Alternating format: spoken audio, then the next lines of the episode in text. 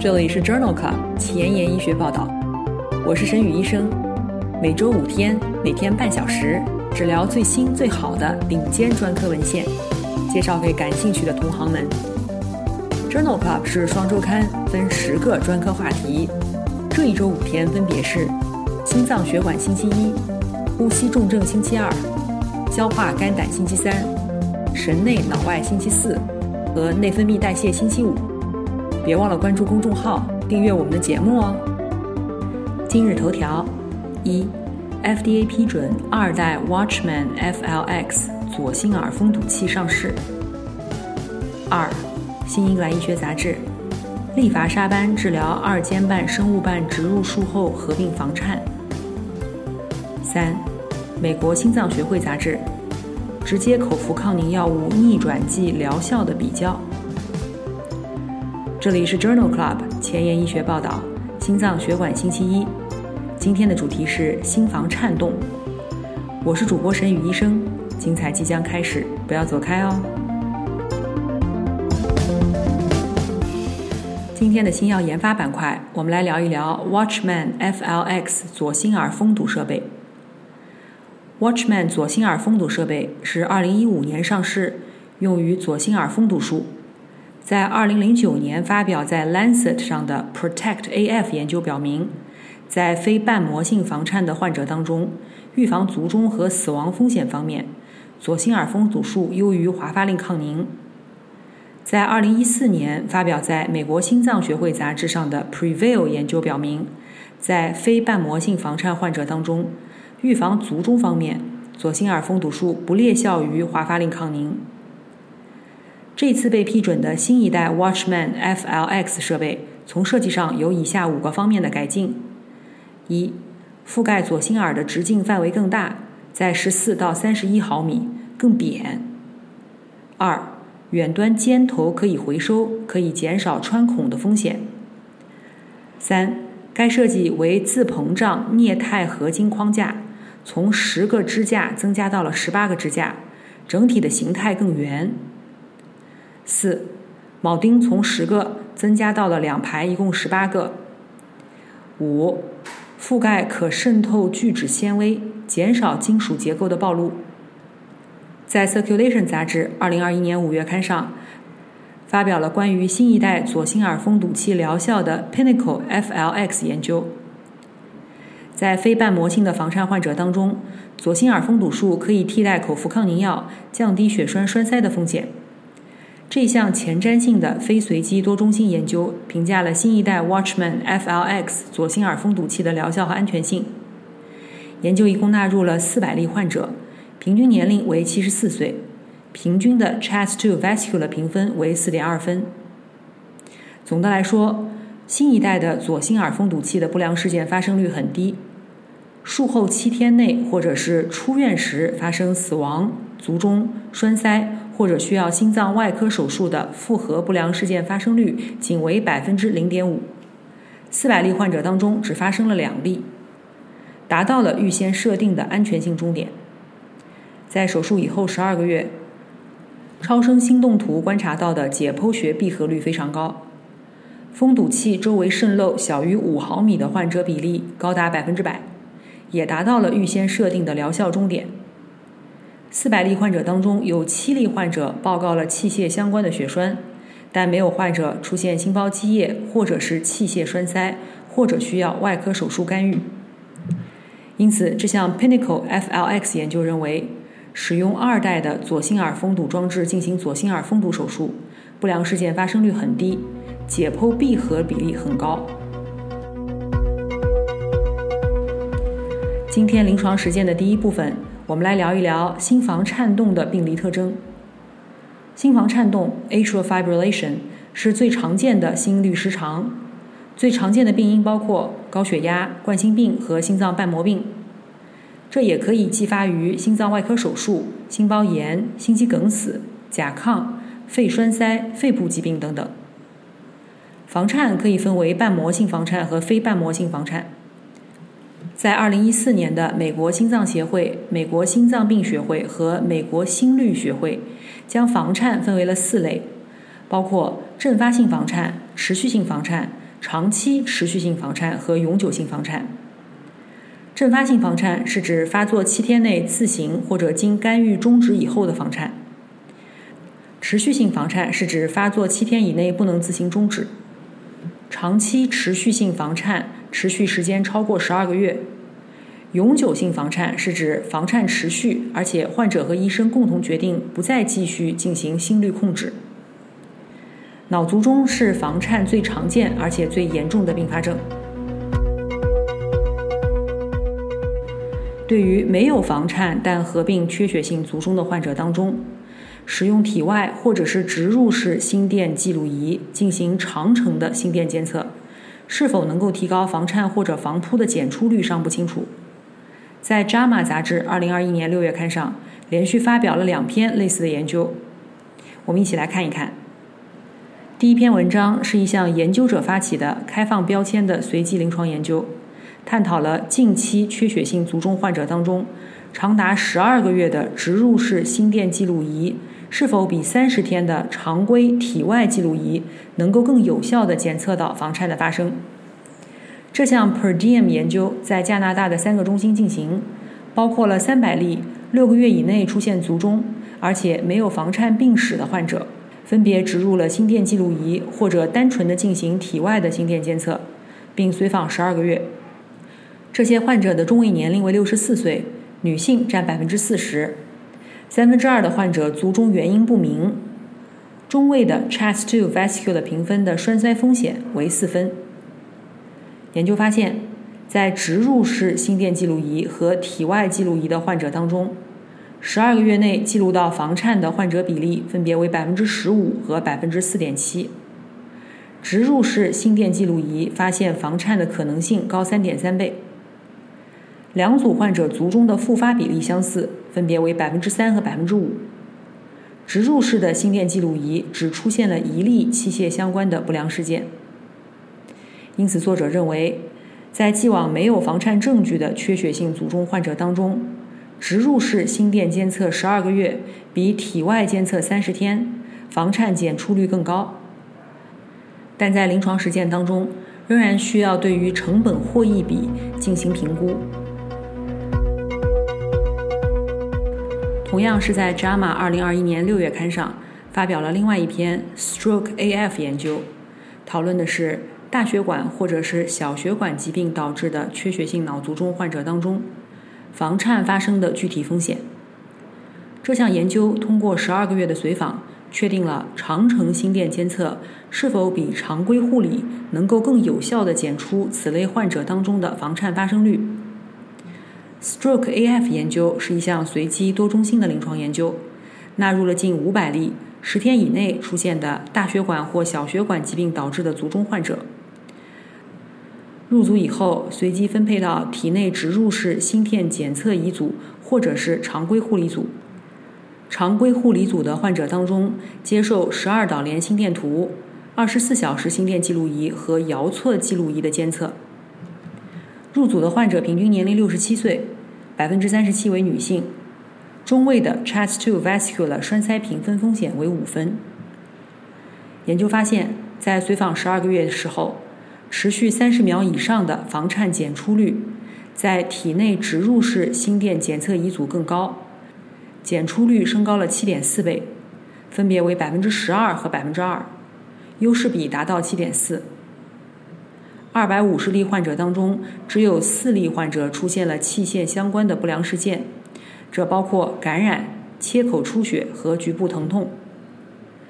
因此，作者认为，在大血管或者小血管疾病导致的卒中患者当中，体内植入式的心电检测仪与常规护理相比，在十二个月时的房颤检出率更高。但仍然需要进一步的研究来了解检测当中识别出的房颤是否具有临床意义。接下来的两篇文章，我们来讨论一下房颤的栓塞风险评估。第一篇文章发表在《Circulation》杂志2021年5月刊上。ABC 评分是2016年被提出的一种新型的基于生物学标志物的房颤脑卒中及出血风险评分。适用于房颤正在服用抗凝药物的人群。A、B、C 脑卒中风险评分包括：一、年龄；二、肌钙蛋白 I、NT-proBNP 等生物标志物；三、脑卒中短暂性脑缺血发作病史。A、B、C 的出血评分主要依据以下几项：一、年龄；二、肌钙蛋白 T、生长分化因子十五、血红蛋白等生物标志物；三、既往出血的病史。今天分享的这篇文章讨论的是 A、B、C、AF 评分，这是2016年被提出的 A、B、C 评分的改良版，目的是评价。在没有进行口服抗凝药物治疗的人群当中，A、B、C、AF 评分是否优于传统的卒中出血评分标准？作者利用两项大型的临床研究，对于接受阿司匹林治疗的三千多例房颤患者和一千多例正在服用阿司匹林氯吡格雷的房颤患者，进行了 A、B、C、AF 评分。研究发现，这两个队列当中。A、B、C、AF 评分，卒中评分的 C 指数为零点七零，优于当前指南推荐的风险评分；而 A、B、C、AF 死亡评分的评分 C 指数为零点七八。在两组接受口服抗凝药物治疗的患者当中，A、B、C、AF 卒中评分低估了卒中风险，而出血评分则高估了出血风险。因此，作者认为。基于生物学标志物的 ABCAF 评分，比传统的评分在未服用口服抗凝药的患者当中具有更好的预测卒中风险的能力。在2021年5月的《欧洲心脏病学杂志》上，发表了另外一篇 Engage AF-TIMI 48研究，同样讨论了基于生物学标志物的房颤栓塞出血风险评分问题。这项 Engage AFTMI 四十八研究是一项关于十因子选择性抑制剂伊度沙班治疗房颤患者有效性和安全性的随机临床研究。这一篇文章是该研究的二次分析，一共纳入了六千多例 CHATS-2 评分大于两分的房颤患者，讨论了房颤患者当中生物学标志物，包括高敏肌钙蛋白 T、NT-proBNP。生长分化因子十五十二个月以内变化的情况，是否可以用于预测随后卒中栓塞或者出血的风险？这项研究的二次分析表明，在十二个月以内，高敏 TNT 的变化大于等于两纳克每毫升的患者比例为百分之四十七，NT-proBNP 动态变化大于两百皮克每毫升的患者比率为百分之五十一。生长分化因子十五动态变化大于三百皮克每毫升的患者比例为百分之四十五。在回归模型当中，高敏 TNT 和 NT-proBNP 的变化与卒中栓塞风险增加相关，而生长分化因子十五的变化与患者的出血风险增加相关。十二个月以后重新评估 ABC 卒中风险和 ABC 出血风险评分。与基线时的评分相比，能够更加准确地定义卒中和出血的风险。因此，这一项 Engage AF-TIMI 四十八研究的二次分析认为，在房颤患者当中，连续的监测高敏 TNT、NT-proBNP 和生长分化因子十五等指标，具有动态的评估出血栓塞风险的价值。临床工作繁重琐碎，无暇追踪最新研究，但主任又天天催着写课题吗？那就订阅播客 Journal Club 前沿医学报道，每周五天，每天半小时，这里只聊最新最好的临床文献。想知道哪一天是你感兴趣的专科内容吗？一定要关注我们的公众号 Journal Club 前沿医学报道。今天临床时间的第二部分，我们来聊一聊房颤的药物治疗。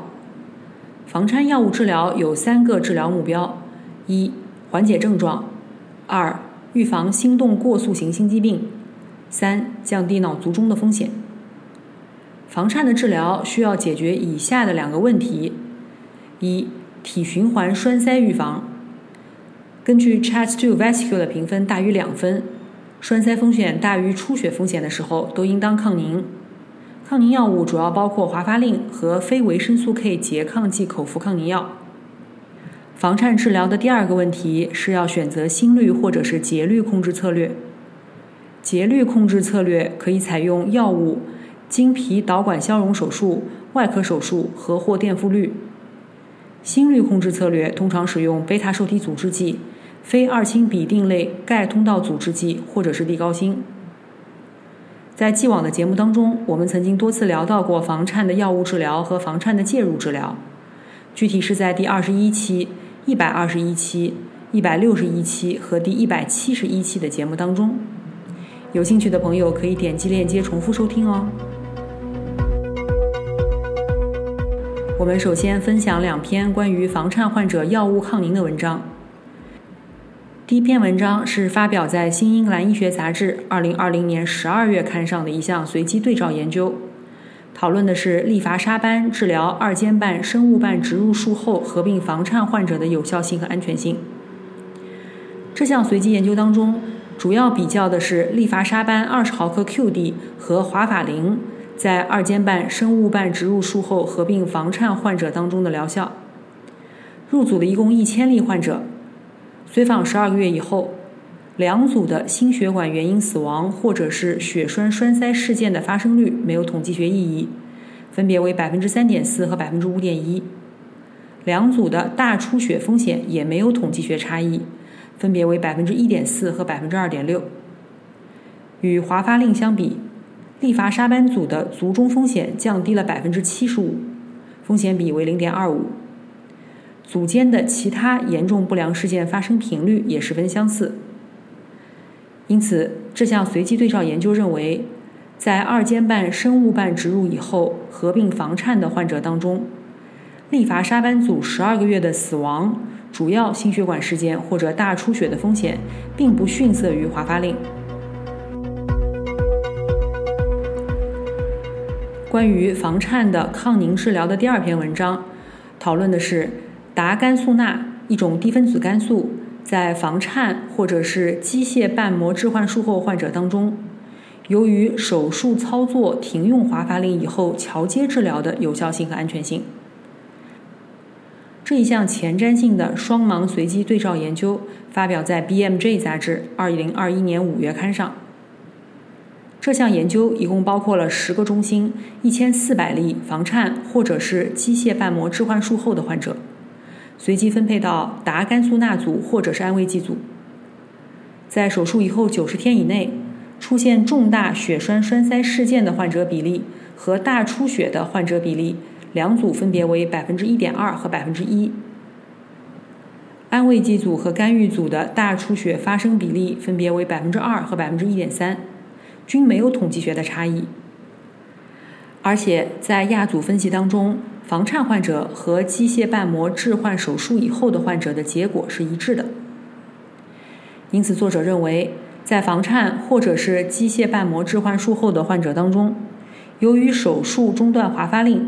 使用低分子肝素桥接预防重大的血栓栓塞事件，并不比安慰剂更好。接下来的两篇文章，我们来讨论一下新型口服抗凝药的逆转剂。第一篇文章发表在《外科学年鉴》二零二一年八月刊上。埃达塞珠单抗是一种人源性单克隆抗体片段，能够特异性的与达比加群相结合，对于达比加群的亲和力约为凝血酶的三百五十倍，竞争性的阻断达比加群与凝血酶的结合，中和其抗凝作用。这项 Reverse AD 研究。讨论了达比加群治疗当中需要紧急手术的患者使用埃达塞珠单抗逆转抗凝的疗效和结局。这是一个多中心的开放标签单臂前瞻性研究，一共纳入了两百例长期服用达比加群的患者入组。这些患者在手术或者操作以前接受了五克的埃达塞珠单抗，其中包括了五十例腹部手术患者。四十五例骨科手术，三十四例血管外科手术，八例神经外科手术，四例泌尿外科手术，二十九例导管手术，二十例引流术和八例诊断性手术。达比加群抗凝效果几乎是在用药以后几分钟内被完全逆转，超过百分之九十一的患者正常止血。除了神经外科手术在术前三点三小时用药以外，其他的手术操作都是在用药以后两小时以内进行。新鲜冰冻血浆和红细胞是最常用的输血产品。术后三十天，一共发生了十例血栓栓塞事件，其中五例患者在事件发生之前已经重新启动了抗凝药物。三十天总死亡率为百分之十二点六。没有患者因为使用埃达塞珠单抗而出现了严重的不良事件，因此这一项 Reverse AD 研究认为，埃达塞珠单抗可以快速的逆转达比加群的抗凝作用，可以安全的用于需要紧急手术的患者。类似的，在美国心脏学会杂志2021年7月刊上发表了一项荟萃分析，比较了。直接口服抗凝药物逆转剂的有效性。直接口服抗凝药物虽然安全有效，但是每年仍然会有百分之二到百分之三点五的患者出现大出血，其中许多患者需要使用逆转剂来控制出血。这一项荟萃分析的目的是调查四因子凝血酶原复合物达比加群逆转剂埃达塞珠单抗。和十 A 因子抑制剂沙班类药物的逆转剂安德塞奈，用于逆转严重的直接口服抗凝药物相关的出血的临床结局。这一项荟萃分析对于六十项研究当中的四千七百例患者进行了评估，所有患者的总死亡率高达百分之十七，颅内出血的死亡率最高，高达百分之二十，总的血栓栓塞率为百分之四点六。安德塞奈最高为百分之十点七，总的有效止血率高达百分之七十八，各种逆转剂的疗效是相当的，再出血比例约为百分之十三，恢复抗凝以后出现再出血的发生率为百分之七十八，死亡风险与止血失败显著相关，风险比为三点六三。因此，这一项荟萃分析认为，尽管使用了逆转剂。严重的直接口服抗凝药物相关的出血以后死亡风险仍然很高，有效的止血与生存率直接相关，而逆转剂当中安德塞奈的栓塞率最高。今天的前沿医学板块，我们来聊一聊脉冲场消融治疗持续性房颤。这一项 PERS AF1 研究。发表在美国心脏学会杂志二零二零年九月刊上。脉冲场消融 （PFA） 是一种选择性消融心肌组织的能量源，目前尚未被 FDA 批准。这项研究评估了脉冲场消融治疗持续性房颤的疗效和安全性。这是一项单臂的研究，在超声心动图的指导下，使用多线导管。双向双极脉冲场进行了肺静脉隔离和左房后壁的消融，并采用局灶性的脉冲场消融导管消融了三尖瓣峡部。研究一共纳入了二十五例患者，在干预过程当中，一共成功的实施了九十六个肺静脉隔离和二十四例左房后壁消融手术。术后没有出现肺静脉狭窄、卒中、心脏压塞。膈神经麻痹和心房室管漏。二十五例患者中有二十二例患者在初始治疗的八十二天内接受了再次标测。八十五条肺静脉当中有八十二条仍然被隔离，全部二十一个左房后壁仍然被隔离，但检查中发现有三例患者的心电图上电压有部分恢复。再次标测的时候，发现了一例心包积液，但是没有心脏压塞。因此，作者认为脉冲场消融可以高效、安全的用于实施肺静脉隔离和左房后壁消融手术。今天的节目就聊到这里。如果你真心喜欢我的节目，不用给我点赞，现在就去转发分享吧。和我一起把最新最好的临床研究分享给需要的朋友。明天是呼吸重症星期二，精彩继续，不见不散哦。